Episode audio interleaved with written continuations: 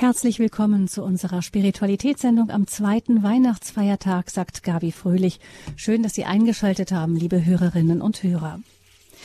Wir sind noch mitten in unserer heimeligen Weihnachtsstimmung und da haut uns die Kirche schon den ersten Märtyrer in die Liturgie, den heiligen Stephanus.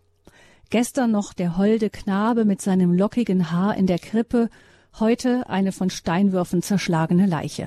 Und übermorgen geht es gleich weiter mit dem Kindermord in Bethlehem am Fest der unschuldigen Kinder. Was soll das? Kann der liebe Gott uns nicht mal ein wenig unbeschwerte Idylle gönnen?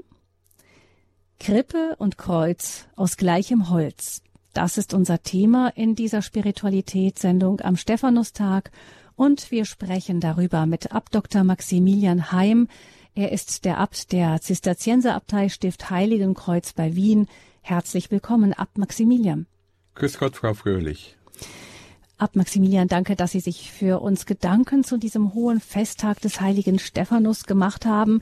Mir fällt da eine junge Frau ein, die sagte mir mal, sie empfinde die christliche Religion als eher düster mit so viel Leidensmystik und Kreuz. Ich denke, an Heiligabend findet sie das wohl nicht. Sie feiert natürlich mit ihrer Familie mit Krippe und Weihnachtsfeier, Weihnachtsbaum. Aber der heutige zweite Weihnachtsfeiertag, der scheint sie in ihrer Ansicht ja doch zu bestätigen, scheint uns. Wir können sicher in keinem Bereich des Christentums das Kreuz ausklammern. Das heißt, das gehört schon dazu, aber es heißt nicht, dass nicht die Freude das Dominierende ist, denn wir bleiben nicht beim Kreuz letztlich stehen, sondern durch das Kreuz hindurch kommen wir zum Licht, und zwar zum Licht der Auferstehung. Eigentlich ist unser Leben immer ein Zeugnis für die Auferstehung und für den Auferstandenen selber.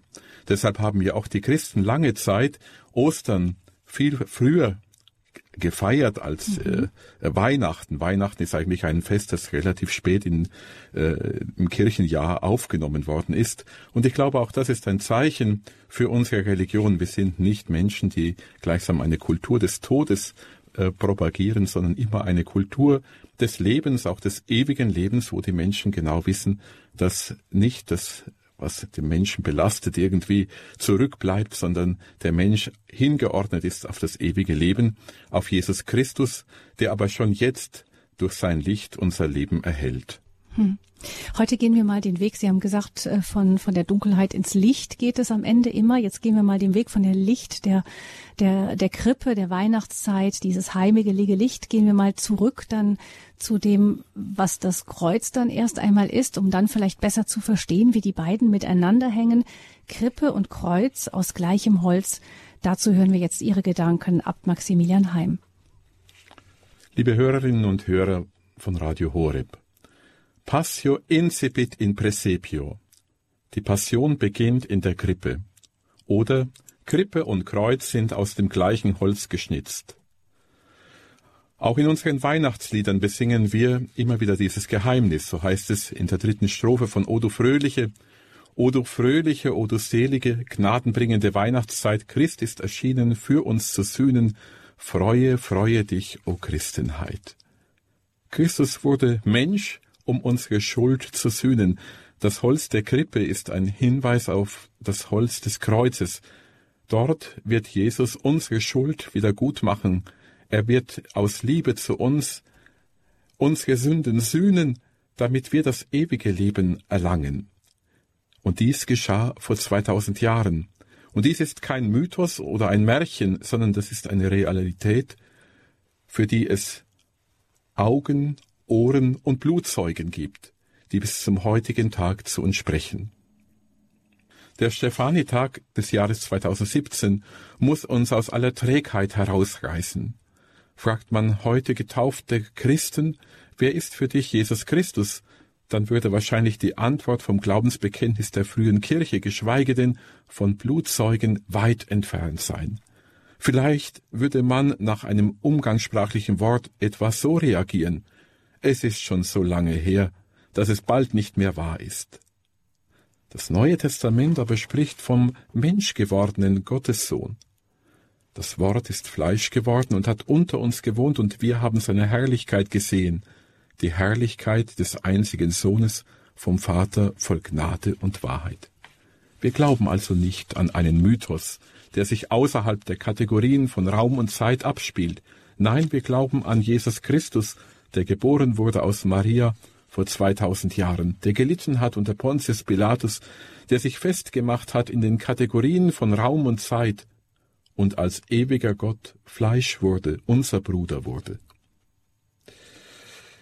In seinem Weihnachtsspiel Bariona und der Donnersohn von Jean-Paul Sartre, der ja ein erklärter Atheist ist, hat dieser am Heiligabend 1940 in einem Gefangenenlager in Trier dieses Stück uraufgeführt und dabei ließ er den sogenannten Donnersohn sprechen, ein Gott, Mensch werden, welch Ammenmärchen. Ich weiß nicht, was ihn zum Menschsein locken könnte. Die Götter bleiben im Himmel, ganz beschäftigt, sich selbst zu genießen. Und wenn es einmal dazu kommen sollte, zu uns herabzusteigen, geschehe es wohl in glänzender und flüchtiger Gestalt. Und wenig später fügt er noch hinzu, ein Gottmensch, ein Gott aus einem gedemütigten Fleisch gebildet, ein Gott, der erfahren wollte, wie der Salzgeschmack auf unserer Zunge schmeckt, wenn uns alles verlassen hat, ein Gott, der das Leiden im Voraus auf sich nehme, dass ich heute leide? Nein, ein Unsinn. Ende des Zitates. Mit diesen kernigen Aussagen hat der ungläubige Zweifler Sartre ohne Zweifel die ungeheure Brisanz des Kerngeheimnisses unseres Glaubens sensibler verspürt als manchmal wir Christen selber. Seine Antwort aber ist nicht Glaube, sondern die Leugnung des Geheimnisses. Denn was Sartre hier als Ammenmärchen und Unsinn denunziert, davon sagt der christliche Glaube, es ist Wirklichkeit geworden. Gott ist Mensch geworden. Der wahre und ewige Gott schaut nicht teilnahmslos vom fernen Himmel auf die alte Kruste namens Erde. Er ist vielmehr sichtbar und greifbar geworden. Er ist Mensch geworden, nackt und verwundbar aus Fleisch und Blut. Er ist der im buchstäblichen Sinn heruntergekommene Gott. Gott aber ist Mensch geworden, um dieses Elend zu wenden und dem Menschen wieder Größe zu geben. Ist es nicht genau der Blutzeuge Stephanus, der uns heute sagen will, ich sehe den Himmel offen und Jesus zur Rechten Gottes. Im Glaubensbekenntnis bekennen wir, ich glaube an den Herrn Jesus Christus, Gottes eingeborenen Sohn. Er hat Fleisch angenommen, er ist gekreuzigt worden, er hat gelitten und ist begraben worden, ist am dritten Tag auferstanden und aufgefahren in den Himmel, er sitzt zur Rechten des Vaters, wird wiederkommen in Herrlichkeit, zu richten die Lebenden und die Toten. Seiner Herrschaft wird kein Ende sein. Das ist ein Glaube, der das Zeugnis des Lebens fordert nicht eine unverbindliche Empfehlung. Sonst müssten wir das Weihnachtslied umschreiben und seufzen Gott ging verloren, Tod ward geboren. Wie viele bauen heute an einer Kultur des Todes von der Empfängnis bis zum Sterben. Wir Christen aber sind berufen, dem Stern des Lebens Christus zu folgen und eine Kultur der Liebe bis in den Tod wie Stephanus zu bekennen. Dann können wir auch heute den Stephanitag feiern im Glanz der Wahrheit, damit auch unsere Gesichter strahlen von der Herrlichkeit Gottes, damit auch wir singen können, Welt ging verloren, Christ ist geboren, freue dich, freue dich, du Christenheit. Nun wollen wir dieses Lied hören.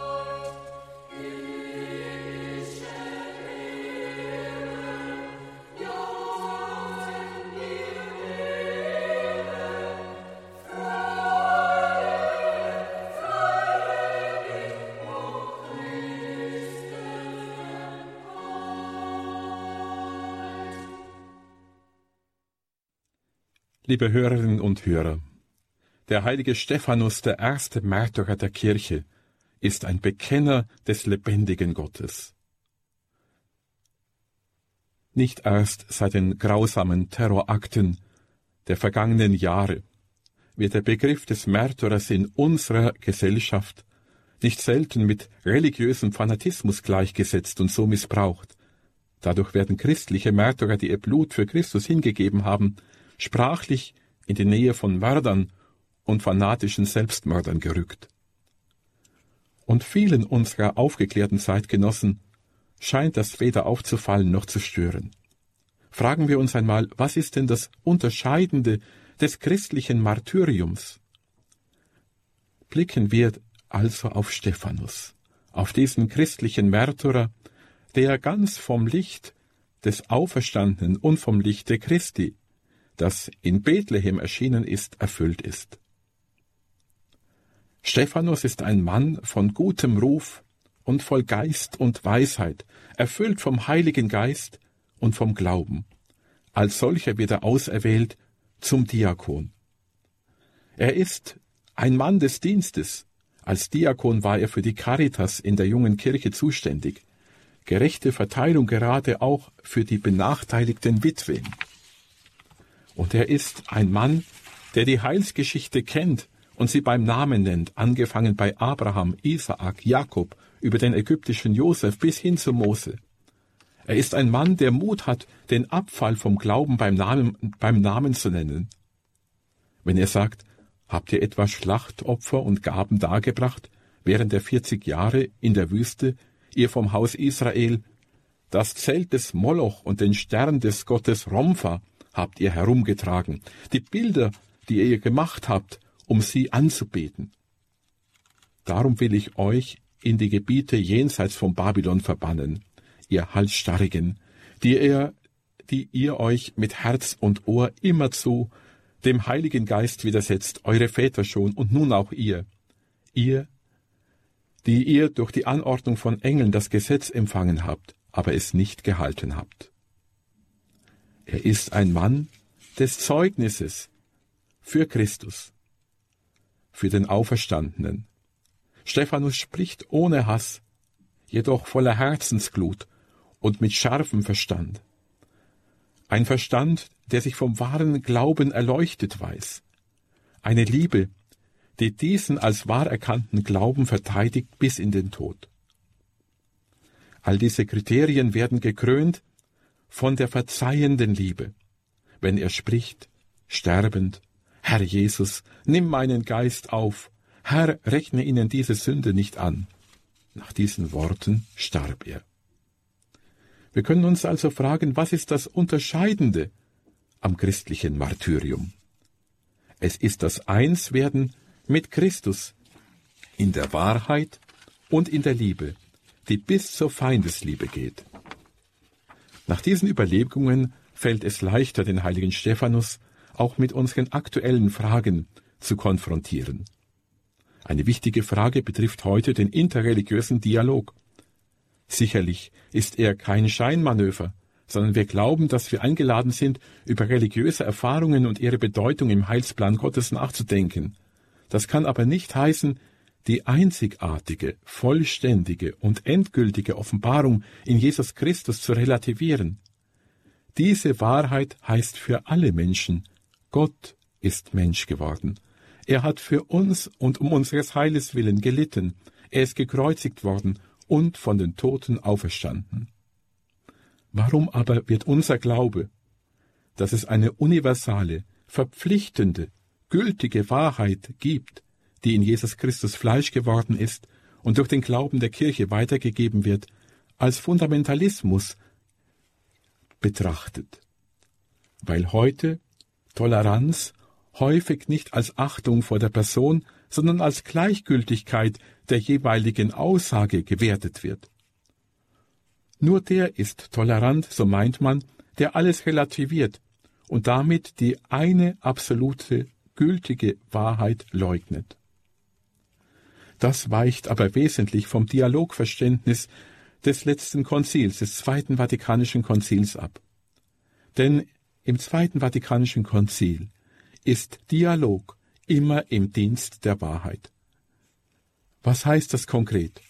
Das heißt für uns Sendung und Bekehrung, wie es auch immer wieder unser Papst Franziskus einmahnt. Toleranz bedeutet also nicht Gleichgültigkeit gegenüber den Inhalten. Es bedeutet sehr wohl die Achtung vor der Freiheit des Gewissens, des Denkens und der religiösen Überzeugung des Einzelnen. Mit dem falschen Toleranzverständnis geht der Verzicht der Wahrheitsfrage einher. Aber ist das nicht die Wurzel für die intellektuelle Schwäche unserer postmodernen Kultur der Beliebigkeit?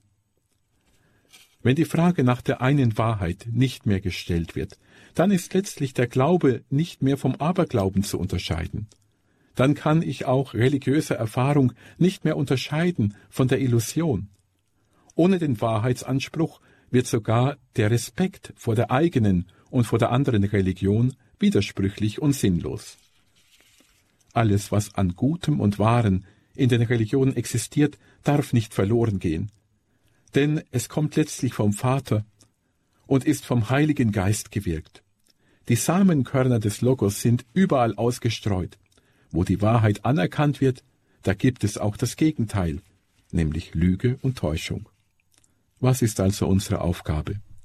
Es ist die des Martyriums im christlichen Sinn, unablässig zu verkünden, wie Stephanus, dass Christus der Weg und die Wahrheit und das Leben ist, dass in keinem anderen Heil ist als in Jesus Christus.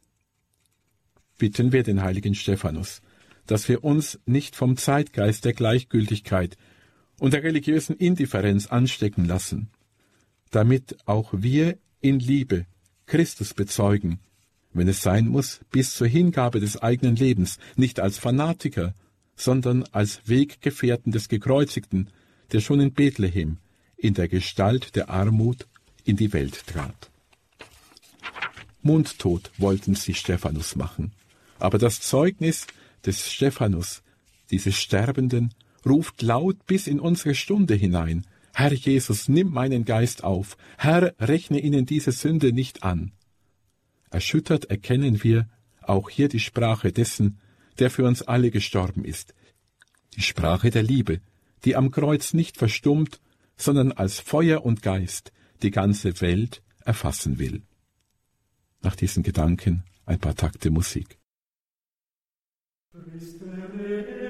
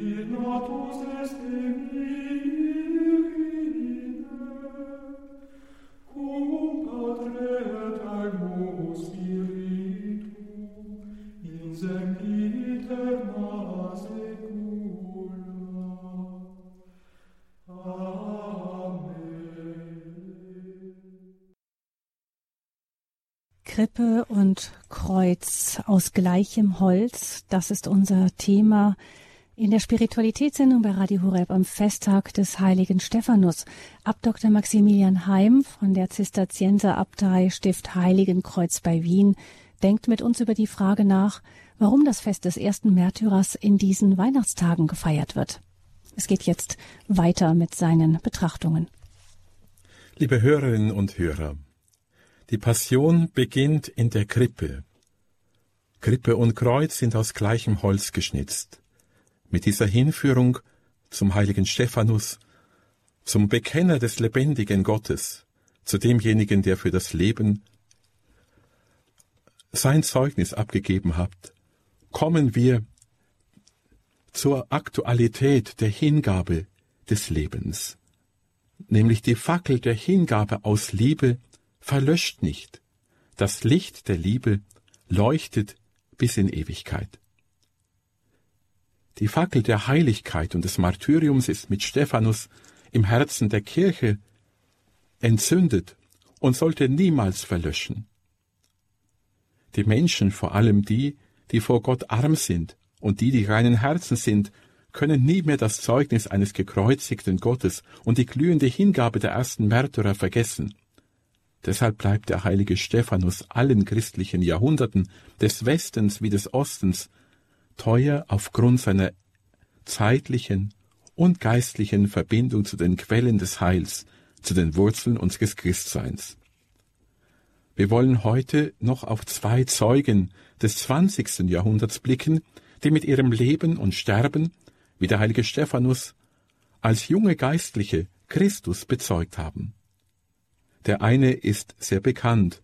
Es ist der selige Karl Leisner, der 1944 im KZ Dachau als Diakon zum Priester geweiht wurde und am Stefanitag 1944 seine einzige und letzte heilige Messe feierte und 1945 an den Folgen der KZ-Haft sein Leben in die Hände des Vaters zurückgab. Der zweite Märtyrer ist nicht so bekannt. Es ist Janosch Brenner oder Pater Anastasius. Anastasios, der Auferstandene, das ist sein Ordensname. Es ist ein junger Priester, der 1957 in Ungarn sein Leben als Märtyrer der Eucharistie für Christus am 15. Dezember 1957 hingegeben hat. Und er soll im nächsten Jahr 2018 selig gesprochen werden.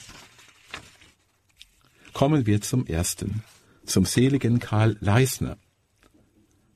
Einer, der während der fürchterlichen Zeit der NS-Diktatur ganz vom Heiligen Geist geleitet war, war dieser Märtyrer.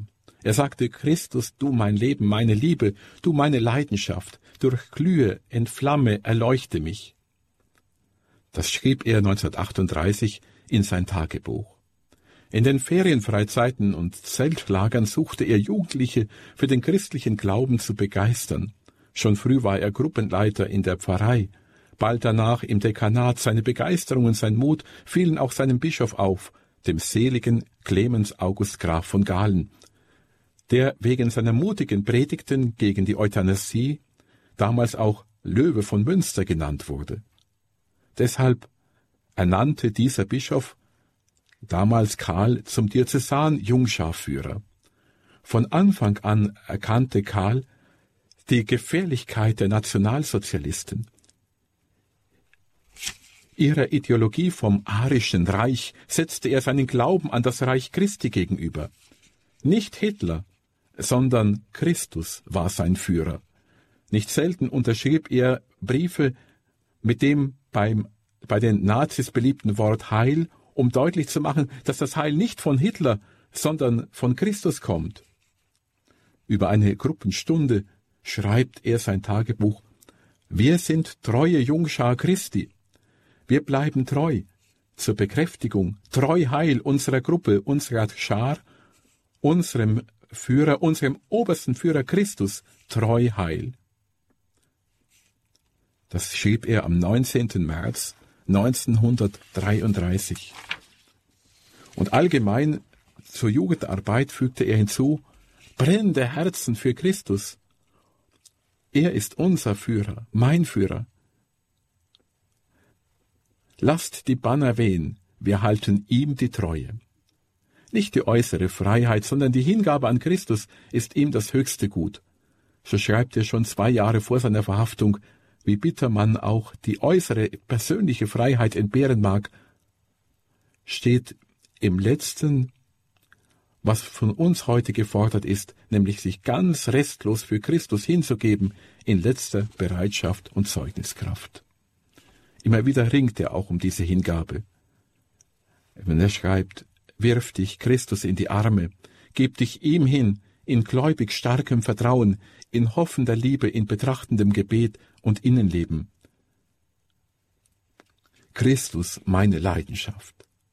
Einst schrieb ich in jugendlichem Idealismus Christus meine Leidenschaft, heute schreibe ich, schrecklich ernüchtert, aber erklärt Jesus Christus meine Liebe, mein Ein und alles, dir gehöre ich ganz und ungeteilt. Amen, so sei es. Dieses Wort verfasste er am 5. Februar 1939. Ein Monat später wurde er vom Bischof Clemens Graf von Galen zur Maria Verkündigung in Münster 1939 zum Diakon geweiht. Die Hingabe des seligen Karl Leisners wird auch auf harte Proben gestellt. Nach seiner Diakonweihe wurde er schwer krank, so dass er 1939 in ein Sanatorium im Schwarzwald gebracht werden musste als er am 8. November 1939 in München das Attentat auf Hitler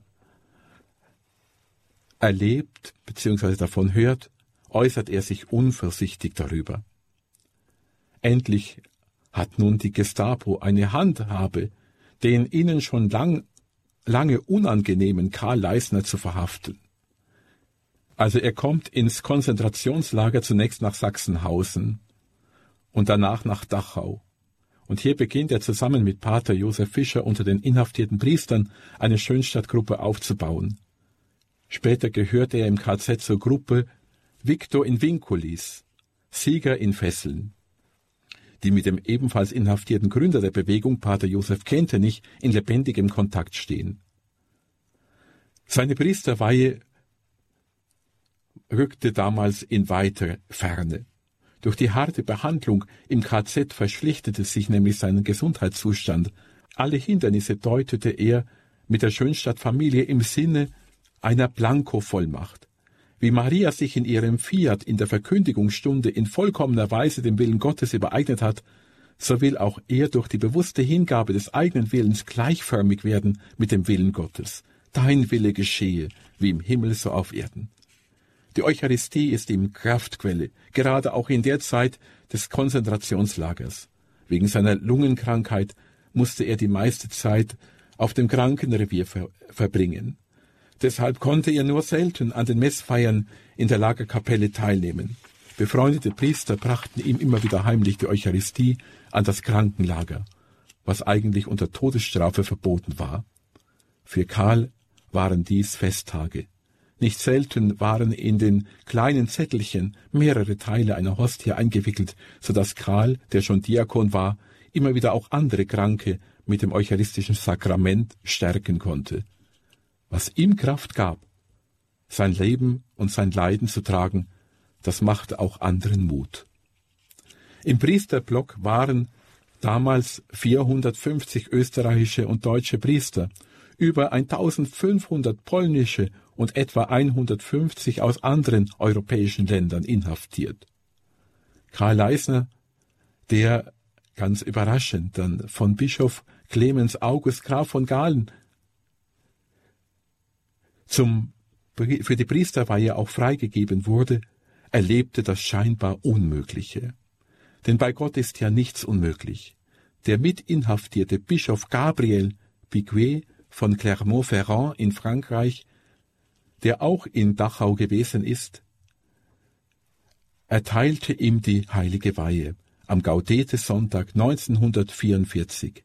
Alles wurde damals heimlich vorbereitet, selbst die bischöflichen Insignien wie Stab, Mitra, Ring, alles wurde im Lager hergestellt, um die Feier möglichst so zu gestalten, dass sie allen in Erinnerung bleiben konnte. Bei der Weihe hieß es imitare quod tractas, ahme nach, was du vollziehst. Jetzt wurde im Sakrament besiegelt, was zutiefst priesterliche Berufung ist, ganz Opfer, Holocaustum zu werden.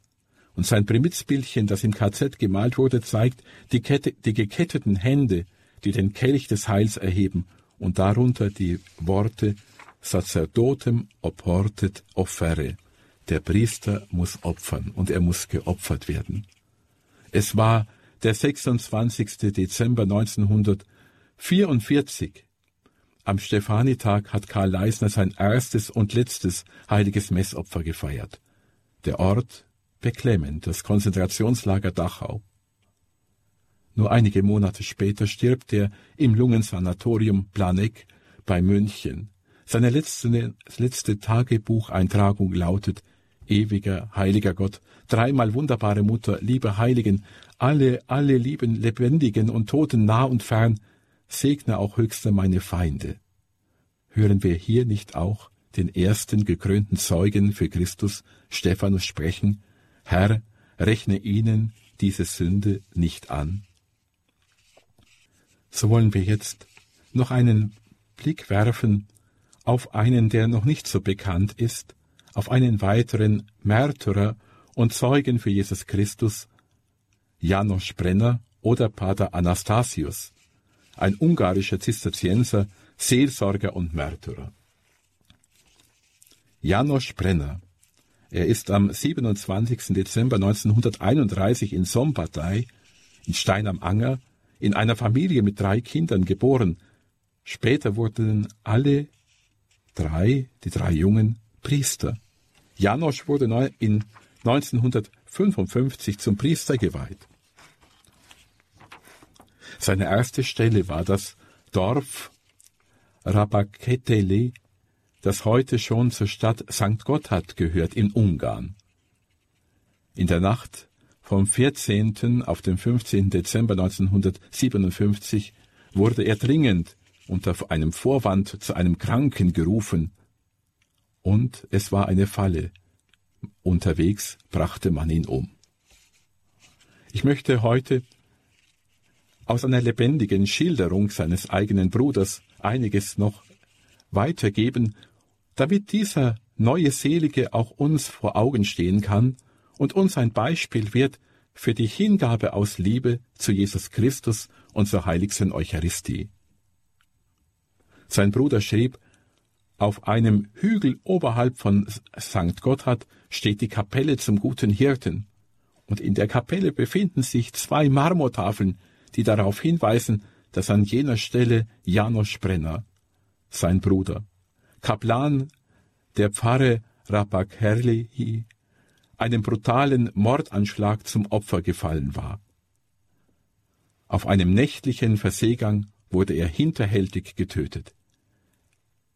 Und dann heißt es dort wörtlich, auch in deutscher Sprache, hier, gläubiger Christ, sollst du die Familien, für, sollst du für die Familien und für die Priester beten. Wer war also dieser Janosch Brenner? Er war, wie schon erwähnt, der zweitälteste von drei Brüdern, die alle drei Priester geworden sind. Auch sein ältester Bruder trat unter dem Namen Tobias bei den Zisterziensern in Sirz ein und studierte dort in Ungarn Theologie. Janos studierte als sogenannter Oblate ebenso in Sirz. Nach seiner Matura, also nach seinem Abitur, wurde im Jahr 1950 ins Noviziat aufgenommen und hatte den Ordensnamen Anastasius erhalten. Jedoch nach ungefähr zwei Monaten wurde von den Kommunisten das Kloster in Sirz sowie alle anderen Klöster in Ungarn aufgelöst. Man schickte Janosch zum Theologiestudium nach Budapest, jedoch aber weiterhin im der aber weiterhin im geheimen Zisterzienser Novize blieb. Im Jahr 1951 wurde Janosch dann vom Diözesanbischof von Sombatei in seine Diözese aufgenommen. Allerdings sollte niemand erfahren, dass er nach wie vor Ordensmitglied war. 30 andere Seminaristen, die verschiedenen Orden angehörten, mussten die Seminarvorsteher wegschicken, da vom Staat damals vom kommunistischen Staat in Ungarn, nur Weltpriester erlaubt waren. Später im Jahr 1957 lösten dann die Kommunisten noch gut die Hälfte aller diözesanen Priesterseminare auf, so auch das Seminar in Sombatei, das heißt Stein am Anger, was zur Folge hatte, dass die drei Brennerbrüder im Priesterseminar von Gör zusammentrafen, um ihre Studien fortzusetzen. Was war der spirituelle Hintergrund für solche Priesterberufungen in einer Familie? Dazu der jüngere Bruder Josef. Er sagte, mein Vater war Maschinenbauingenieur und, wo, und obwohl Techniker, ein sehr frommer Mann. Er war das jüngste von zehn Kindern in seiner Familie, besuchte als Student jeden Tag mit dem lateinisch-ungarischen Schott ausgerüstet die heilige Messe und betete täglich den Rosenkranz. Seine Mutter hätte ihn gerne am Altar gesehen, doch fühlte er sich nicht zum Priester berufen. Seine Religiosität war entscheidend in unserer Familie. Unsere Mutter war, so wie das damals üblich war, auch recht fromm. Sie bemühte sich für uns Tag für Tag das Notwendige zu bereiten und half den Armen und Bedürftigen. Durch ihr Beispiel konnten wir viel lernen. Und so kam es, dass wir, so schrieb es Josef Brenner, der Bruder des Märtyrers, dass wir jedes zweite Jahr eine Primiz in unserer Familie hatten. Für unsere Eltern war dies mit vielen Entbehrungen verbunden. Schließlich feierten wir unsere Primizmessen in der Dominikanerkirche von Sompadei, wo unser Cousin Pfarrer war. In unserer Heimatgemeinde war nämlich ein sogenannter Friedenspriester tätig, der in dieser Bewegung eine führende Persönlichkeit war, die von den Kommunisten bestimmt wurde. Der Diözesanbischof disponierte Janosch in die frühere Zisterzienserpfarre in der Nähe von St. Gotthard. Der dortige Pfarrer Dr. Franz Kosma war ein sehr gebildeter Mann. Jahrelang war er Seelsorger in der ungarischen Diaspora und später spiritual im Priesterseminar von Sombatei gewesen.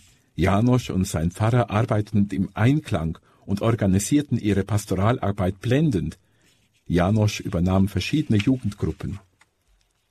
Deshalb war er ein rotes Tuch, so können wir sagen, für die damalige kommunistische Partei. Hören wir noch einmal seinen Bruder. Er gibt eine Antwort darauf, wer die Mörder seines Bruders Janosch gewesen sind. Verurteilt wurde nämlich damals nur ein Jugendlicher, der den Mördern als Lockvogel gedient hatte. Doch nach 50 Jahren nach der politischen Wende wurden die Namen der Mörder von der Bevölkerung endlich öffentlich ausgesprochen. Es waren Namen von Geheimpolizisten, des Staatssicherheitsdienstes und auch Parteisekretäre der Kommunisten. Die Frage drängt sich also auf, warum musste Janosch sein Leben lassen? Es geschah in einer Zeit nach der kommunistischen Revolution und war ein Einschüchterungsversuch den kirchlichen Behörden gegenüber und ein öffentlicher Racheakt. Hören wir noch einmal Josef Brenner seinen Bruder, wie er erzählt.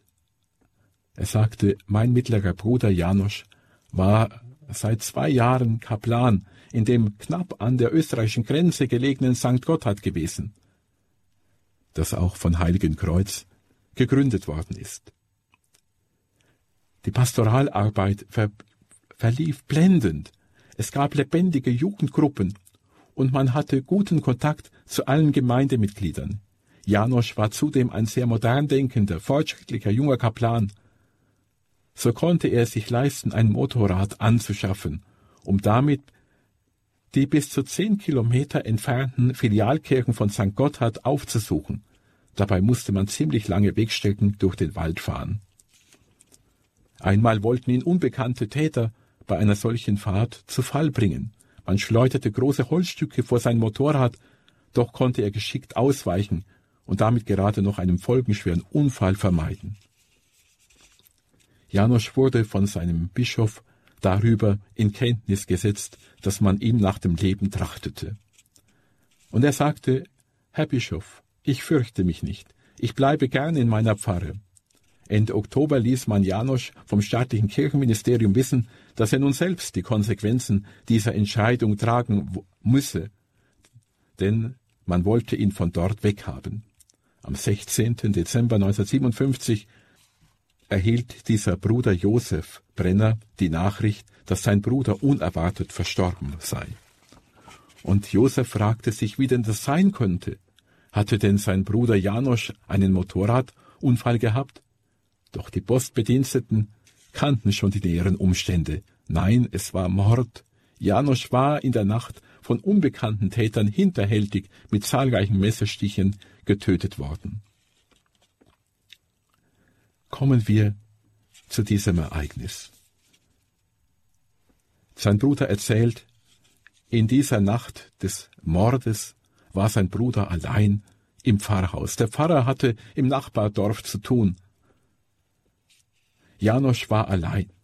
Er bereitete sich noch bis spät in die Nacht vor auf die Sonntagspredigt. Dieses Dokument ist auch noch erhalten. Spät legte er sich nieder und wurde gegen Mitternacht aus dem Schlaf gerissen. Ein junger Bursche, den Janusz kannte, klopfte an das Fenster des Pfarrhauses und verlangte nach einem Versehgang angeblich für seinen kranken Onkel. Der junge Mann wirkte aber sehr nervös, er rauchte aufgeregt. Janosch holte alles, was für den Versehgang notwendig war, und entschied sich dafür, die Abkürzung durch den Wald zu nehmen, um schneller beim Kranken sein zu können. Mit einer Taschenlampe beleuchtete er den Weg durch die dunkle Nacht. Unterwegs verließ auf einmal der Junge unter einem Vorwand Janosch und er ging allein weiter. Plötzlich standen Fremde vor Janosch und versperrten ihm den Weg. Man täuschte eine Legitimationsüberprüfung vor, was an und für sich in dieser Gegend, weil es direkt an der Grenze lag, tägliche Routine war. Doch diesmal hatte die Sache einen außergewöhnlichen Charakter. Janosch schöpfte Verdacht und lief weg, doch eine andere Personengruppe versperrte ihm abermals den Weg und wollte ihn festhalten.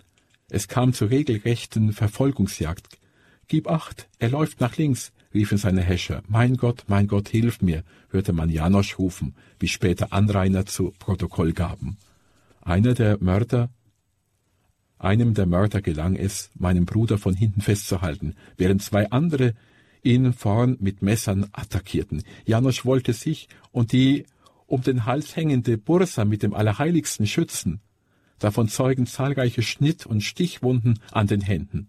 Insgesamt wurde ihm, wurden ihm 32 Messerstiche zugefügt. Schließlich schlug man ihn von hinten mit einer Stange auf seinen Kopf und er stürzte wehrlos zu Boden. Dort drückte man ihn nieder und trat ihn mit dem Fuß so fest auf sein Genick, dass dieses sogar gebrochen wurde. Noch heute kann man den Fußabdruck am Collar seines Priestergewandes erkennen. Liebe Schwestern und Brüder, liebe Hörerinnen und Hörer. Eine solche Schilderung am zweiten Weihnachtsfeiertag geht uns natürlich zu Herzen. Die Heiligen sind für uns diejenigen, die uns zeigen, dass nicht der Tod das letzte Wort hat, sondern das Licht, das in Bethlehem erstrahlt ist, das Licht, das auch unserem Leben Helle gibt, selbst bis in die Stunde des Todes hinein, das Licht, das uns aber auch die Kraft gibt, ein Zeugnis, ein treues Zeugnis für Christus abzulegen. Auf dem Grabstein von Janos Brenner stand sein Primitspruch, und dieser lautete, Gott führt bei denen, die ihn lieben, alles zum Guten. Ich danke Ihnen herzlich für Ihre Aufmerksamkeit. Und Ihnen ein ganz herzliches Dankeschön, Abt Maximilian Heim, für Ihre Gedanken zum Thema Krippe und Kreuz aus gleichem Holz. Heute in dieser Spiritualitätssendung bei Radio Horeb zum Stephanustag. Vielen Dank dafür. Ähm, ich weiß nicht, wie es Ihnen ging, liebe Hörerinnen und Hörer, aber ich persönlich hatte von dem Märtyrer Janusz Brenner noch nie etwas gehört. Ab Maximilian, ähm, haben Sie da von Stift Heiligenkreuz irgendwie eine besondere Beziehung zu diesem Märtyrer? Ja, also er stammte ja aus der Gegend von äh, äh, Stein am Anger. Das ist also nicht allzu weit weg von Heiligenkreuz auch. Dort, wo auch der heilige Martin geboren ist. Und er ist äh, als Priester eingesetzt worden, ähm, obwohl er ja im Geheimen Zisterzienser gewesen ist. Und zwar ein Zisterzienser in Ungarn, der dann ganz in der Nähe der früheren Zisterzienserabtei St. Gotthard, die von Heiligenkreuz 1731 gegründet worden ist, äh, als Priester, als Kaplan eingesetzt war. Und natürlich ist das eine ganz besondere Beziehung jetzt auch für uns, dass es äh, im Grunde jemanden gegeben hat, im 20. Jahrhundert, der als Märtyrer seinen Glauben bezeugt hat und der zugleich auch eben durch unseren Orden auch mit uns sehr eng verbunden ist. Mhm. Und ähm, er ist auch einer, der, also Sie haben ihn nicht umsonst ausgewählt, auch als eine, eine Parallelperson aus unserer fast heutigen Zeit zum heiligen Stephanus? Ja, weil er eben auch eine adventliche Gestalt ist, so könnten wir sagen. Er war ja einer, der auch ganz äh, begeistert war, jugendlich war, der als äh, ganz junger Priester ähm, wirklich sein Leben eingesetzt hat äh, in, in einem in einer Situation der Pastoral, die wirklich sehr geprägt war, eben von Unterdrückung und von Verfolgung, und der dennoch angstfrei war und sich da sein Leben so eingesetzt hat, dass die Menschen wirklich auf ihn schauen konnten und Achtung vor ihn hatten und viele junge Menschen auch angezogen worden sind, trotz der Verfolgung, die ihnen dadurch blühen konnte. Hm. Das zeigt eben doch, dass das Weihnachtsfest ähm, auf der einen Seite, ich denke, keiner von uns möchte dieses äh, Gefühl auch ähm, vermissen, dass da ein kleines Kind geboren ist und mit einem kleinen Kind verbinden wir schon diese Gefühle von auch von Zärtlichkeit. Ich denke auch mal, dass Gott das sich auch so gewünscht hat, sich das so vorgestellt hat, dass die Menschen ihn eben so aufnehmen können wie ein kleines Kind. Aber dahinter steckt doch eine, eine sehr radikale, eine sehr radikale Entscheidung. Vielleicht ist auch interessant, dass wirklich sein Leben durch die Daten der Geburt und des Todes wirklich ganz adventlich sind, nämlich er ist am 17. Dezember 1931 geboren und ist am 15. Dezember 1957 ermordet worden. Also man kann sagen, praktisch zehn Tage vor Weihnachten hat er sein Leben für das Kind von Bethlehem hingegeben. Hm, noch ein Lebenszeugnis für dieses Thema Krippe und Kreuz aus gleichem Holz.